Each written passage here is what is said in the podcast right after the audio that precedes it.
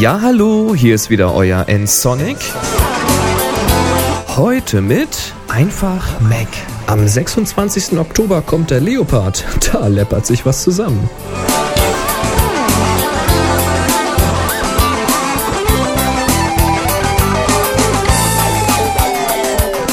Tja, aus aktuellem Anlass kommt diese Folge, nämlich die Nummer 129, etwas früher als üblich zu euch. Und die Mac-Kenner, die ahnen es natürlich schon. Für alle anderen, es geht um Leopard. Oder, wie Steve Jobs es so schön sagt, Leopard. Wie alle OS 10 Versionen hat auch die sechste Version, also die 10.5, einen Raubtiernamen. Und natürlich sollen wieder absolut unglaubliche neue Funktionen enthalten sein, ohne die man in Zukunft im Grunde genommen gar nicht mehr vernünftig arbeiten können soll. Ob das denn jetzt alles wirklich so ist, das kann man jetzt natürlich noch nicht exakt sagen, denn der Leopard kommt erst am Freitag, also am 26.10.2007 in die Läden, genauer um 18 Uhr. Und vorher darf die Version nicht verkauft werden. Weltweit. Es wird also im Grunde genommen 24 Stunden lang jede Stunde irgendwo auf der Welt ein Apple Happening unter den Anwendern geben. Und natürlich auch bei uns in Deutschland. Ich bin jetzt auch schon vorher häufig gefragt worden, ob ich denn nun sofort auf die neue Version aufspringen werde. Und bevor ich dazu etwas sage, möchte ich mal ein paar Dinge aufzählen, die in diesem System neu sein sollen. Apples Webseite www.apple.de, die zählen da 300 Neuerungen auf. Klingt natürlich ziemlich gigantisch, aber da wird schon ein bisschen geschummelt. Zum Beispiel, da werden Einzelfunktionen eines neuen Moduls mitgezählt, neue Widgets werden alle einzeln mitgezählt. Aber naja, gucken wir mal grob drüber. Was könnte denn so interessant sein? Nein, ich werde jetzt nicht alle 300 Punkte aufzählen, keine Angst.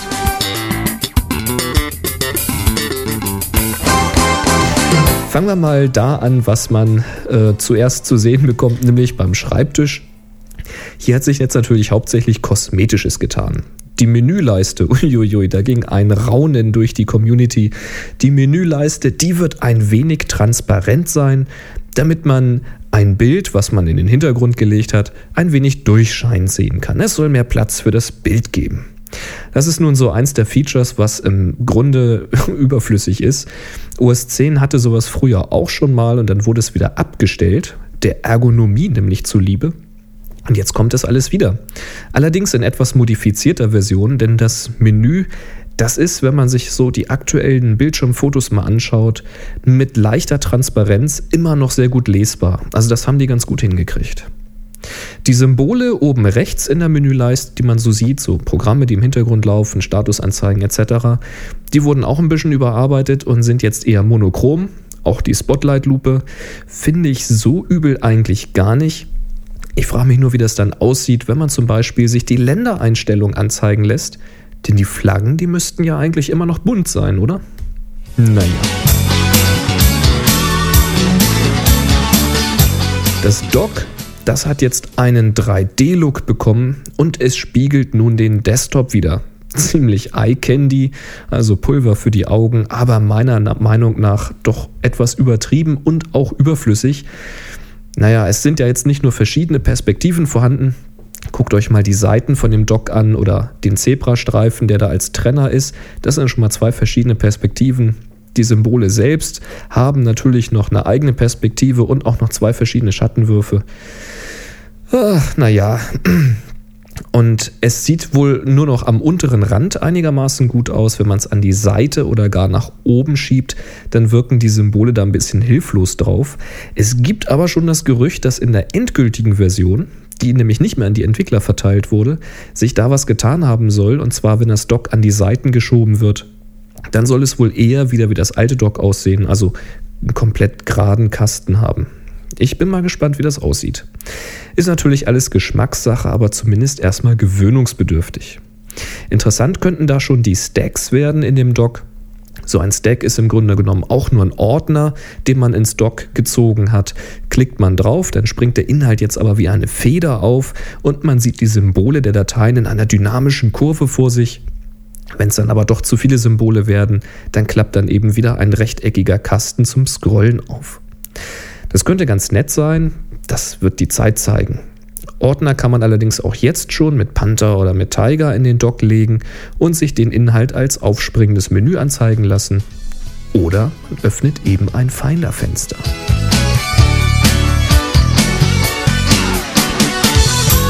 Kommen wir also zum Finder.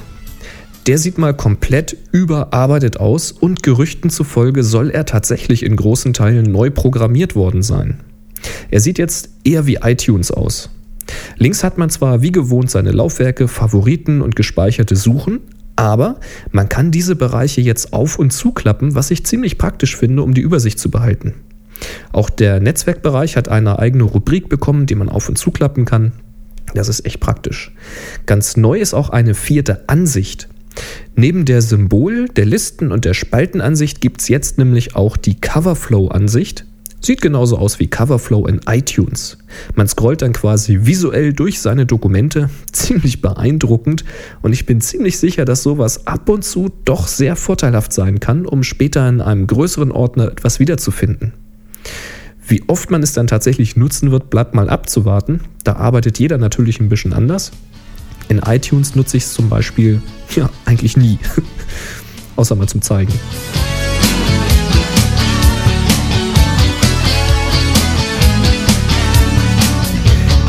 Tja, im Finder kommt jetzt hinzu, dass man jede Datei, das ist jetzt im Unterschied zum, zum iTunes, haben sie da ein bisschen mehr gemacht. Also im Finder kann man jede Datei dort in Coverflow nicht nur als großes Symbol sich anschauen, sondern es geht noch viel weiter. Man kann sich zum Beispiel durch die PDF-Dateien oder durch Präsentationen, die man hat, durchblättern in diesem Coverflow. Das heißt, man hat diese eine, diese eine Datei vor sich und kann dann in dieser Datei, die man vor sich hat, direkt blättern. Man kann da auch direkt Videos abspielen lassen. Das ist also schon ziemlich nett, dass das alles in der Coverflow-Ansicht funktioniert. Das stelle ich mir wirklich ziemlich praktisch vor. Und natürlich kann man sich jetzt auch diese große Ansicht, also das große Symbol, sag ich mal in Anführungszeichen, im Coverflow schnappen, um die Datei dann per Drag and Drop zu bewegen. Also das wirkt schon alles ziemlich durchdacht, finde ich. Überhaupt hat sich unter der Haube von diesem System eine ganze Menge getan, damit solche Tricks überhaupt erst möglich werden.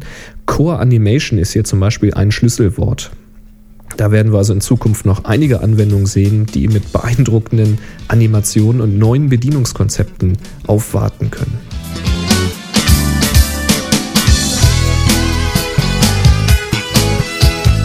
Schön ist auch das neue Quick Look. Einfach die Leertaste im Finder drücken und die Datei wird sofort in groß angezeigt. Und zwar ohne die zugehörige Anwendung zu öffnen. Das wird wahrscheinlich noch nicht mit allen Dateitypen klappen, aber immerhin mit vielen. Und die Entwickler können ihre Programme für Quick Look erweitern. QuickLook soll deutlich schneller und praktischer sein als die bekannte Vorschau und die Vorschau wiederum wird immer mehr zu einem Editor. Man soll nun auch PDF-Dateien komplett umsortieren können, Anmerkungen machen können, das soll deutlich erweitert worden sein. Die Bildbearbeitungsfunktionen sollen erweitert worden sein. Man soll jetzt zum Beispiel sehr einfach Objekte in Fotos freistellen können. Ja, das ist die Königsdisziplin jeder Bildbearbeitung. Das soll jetzt sehr, sehr einfach direkt in der Vorschau gehen. Und, und, und. Also man darf da sehr gespannt sein.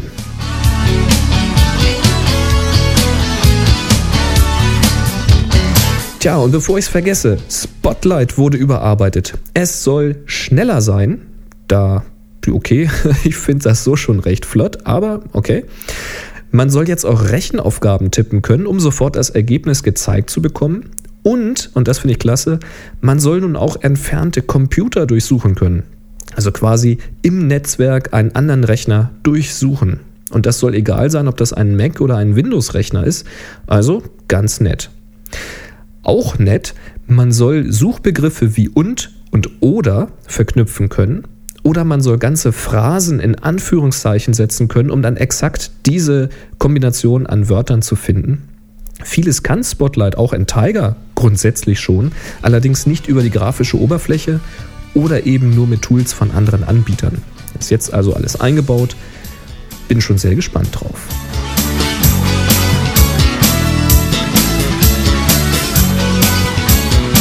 Time Machine. Das Killer-Feature soll Time Machine werden. Automatisches Backup und ein revolutionär einfacher Zugriff auf die gesicherten Daten.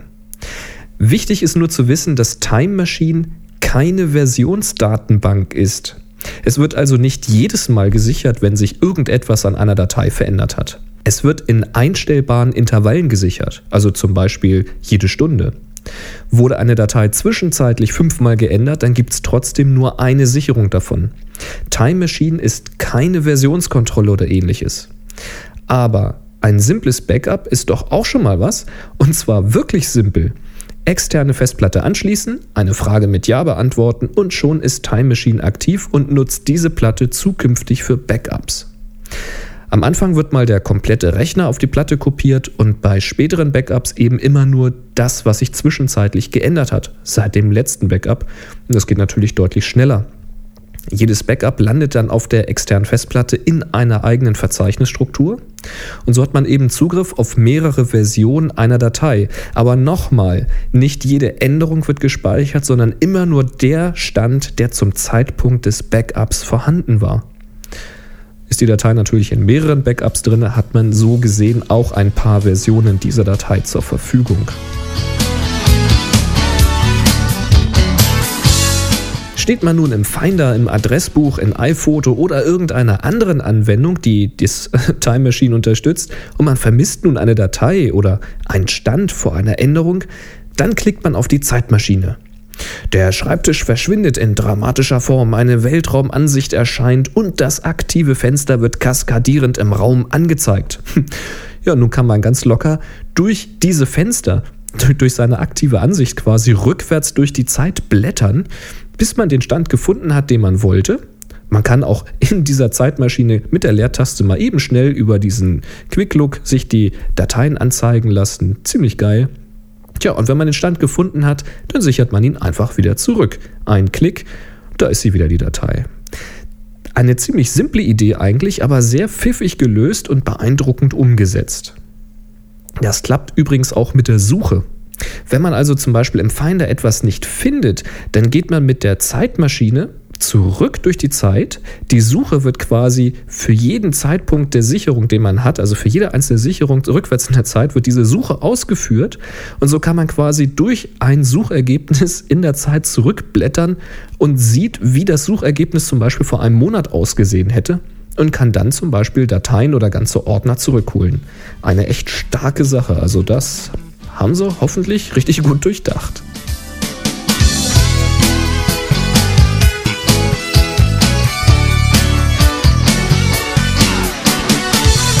Kommen wir zu Mail. Bei Mail, da hat sich auch einiges getan.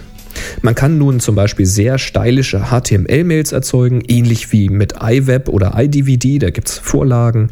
Einfach die Vorlage aussuchen, Bilder per Drag and Drop reinziehen, bisschen in der Größe anpassen, drehen, zuschneiden und so weiter. Fertig. Nicht jeder mag nun HTML-Mails. Ich selbst bevorzuge auch Textmails. Trotzdem sehen die Vorlagen echt nett aus und warum sollte man der Familie nicht mal eine bunte Mail zum Geburtstag schicken? Man sollte jetzt nur nicht vielleicht jeden Gruß damit machen, aber es sieht schon ganz schick aus. Interessanter finde ich aber, dass man jetzt RSS-Feeds direkt in Mail ansehen kann.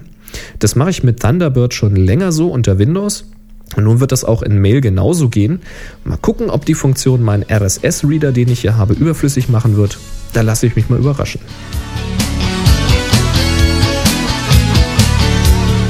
Auch praktisch, man kann jetzt direkt in Mail Notizen und Aufgaben anlegen. Auch direkt aus einer Mail heraus. Ich schicke mir zum Beispiel ständig selber E-Mails zur Erinnerung, die ich in einen bestimmten Ordner verschiebe oder die ich entsprechend tagge. Und nun kann ich halt direkt Notizen anlegen und habe eine saubere Trennung zwischen Notizen und Mails.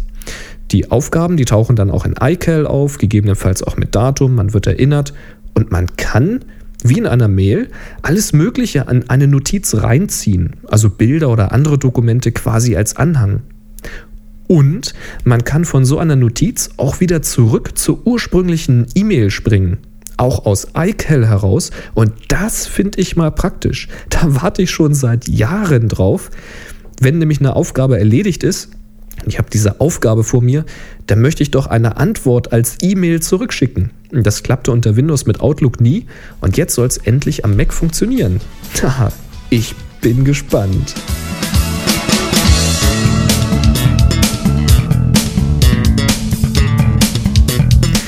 Mail soll auch den Inhalt einer Mail teilweise verstehen. Das bedeutet, wenn im E-Mail-Text eine Adresse steht, dann soll man direkt im Adressbuch diese Adresse anlegen können, per Mausklick. Steht da ein Termin in der E-Mail, dann soll man ihn direkt nach iCal übertragen können. Also auch einfach per Mausklick. Und zwar auch dann, wenn da kein Datum, sondern zum Beispiel nächsten Donnerstag steht. Mal gucken, ob das auch in der deutschen Version korrekt funktioniert.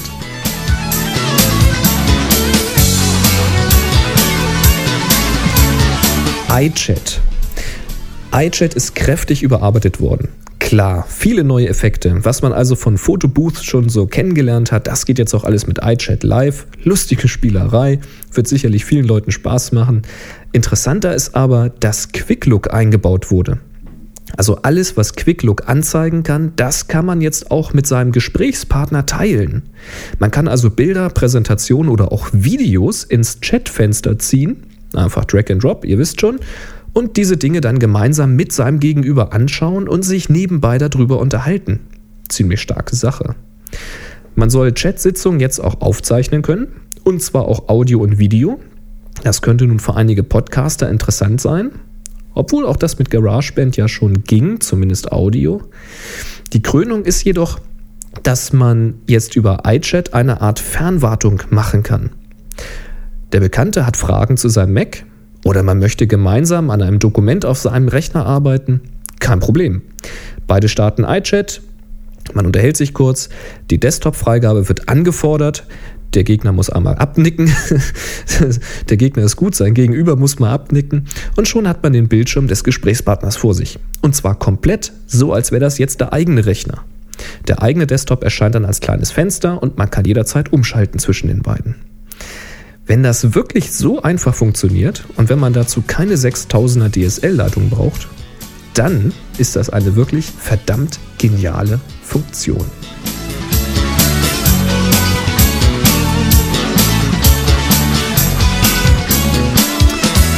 Was gibt es sonst noch? Spaces. Das sind virtuelle Schreibtische. Man hat also nicht mehr einen Schreibtisch vor sich, sondern mehrere und man kann zwischen ihnen umschalten. Sehr praktisch, um die Arbeit zu sortieren. Ich könnte zum Beispiel meine ganzen Podcast-Fenster auf einen Schreibtisch haben, die Fotobearbeitung auf einem anderen und diverse Foren oder RSS-Feeds auf einem dritten. Könnte übersichtlicher sein. Ob man es dann wirklich nutzt, hängt wieder ein bisschen von der eigenen Arbeitsweise ab. Apple Script und der Automator wurden erweitert. Der Automator soll dann jetzt auch mal schleifen können, also bestimmte Dinge in einem Arbeitsablauf dann mehr als einmal ausführen. Na, mal gucken, wie sie das gelöst haben. Der Kalender, der wurde nun offenbar grundlegend überarbeitet. Er ist nämlich jetzt auch netzwerkfähig. Man kann also Kalender einer Arbeitsgruppe einsehen und Termine koordinieren etc. Also quasi so wie Outlook mit dem Exchange-Server, nur eben ohne Exchange-Server. Übrigens, Apple soll jetzt auch hausintern selbst mit iCal arbeiten. Das verspricht also wirklich ein paar große Schritte vorwärts und hoffentlich eine flottere Bedienung.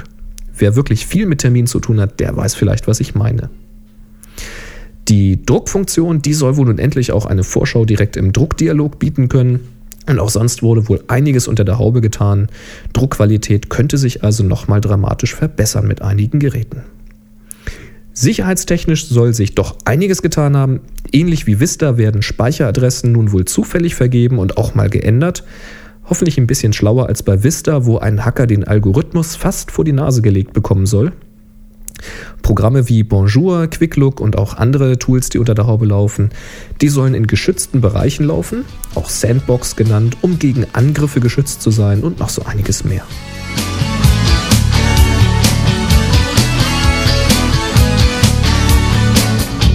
Der einfache Texteditor, der soll nun auch Open Document und Word 2007 Formate beherrschen, und zwar lesend und schreibend.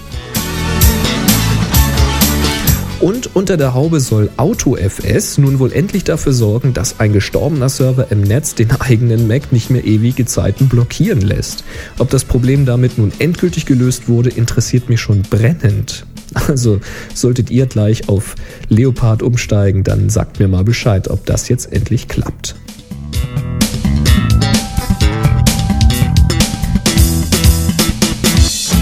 Ach, und ganz wichtig, Leopard ist jetzt 64-bittig.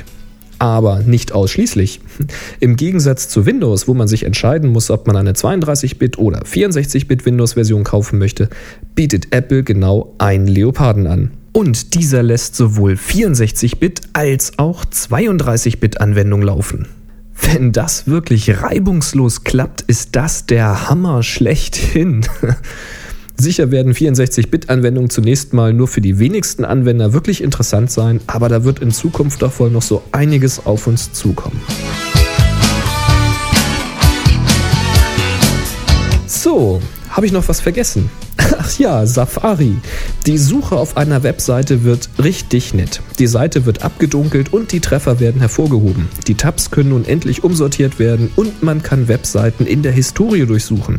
Ach ja, und natürlich soll Safari schneller werden. Tja, ihr hört schon, da hat sich doch schon so einiges getan. Nicht nur an der Oberfläche, sondern vor allen Dingen auch darunter.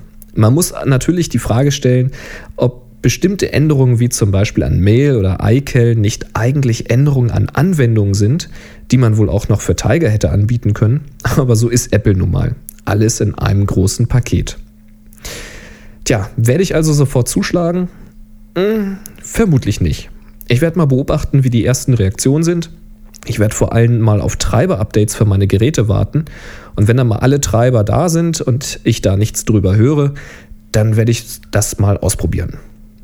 Allerdings nicht ohne vorher ein Backup zu machen und das empfehle ich ohnehin jedem, egal welches Betriebssystem verwendet wird. Macht vor einem Update unbedingt ein vollständiges Backup oder ein richtiges Image vom Rechner. Geht dann irgendwas schief, dann kommt ihr immer zu der lauffähigen Kopie zurück und könnt weiterarbeiten.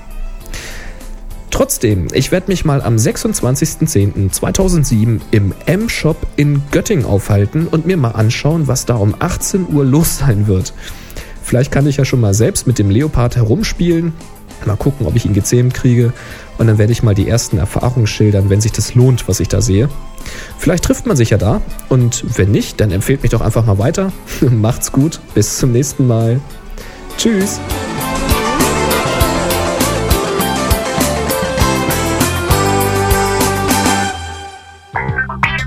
Sie hörten eine weitere Produktion von nsonic www.nsonic.de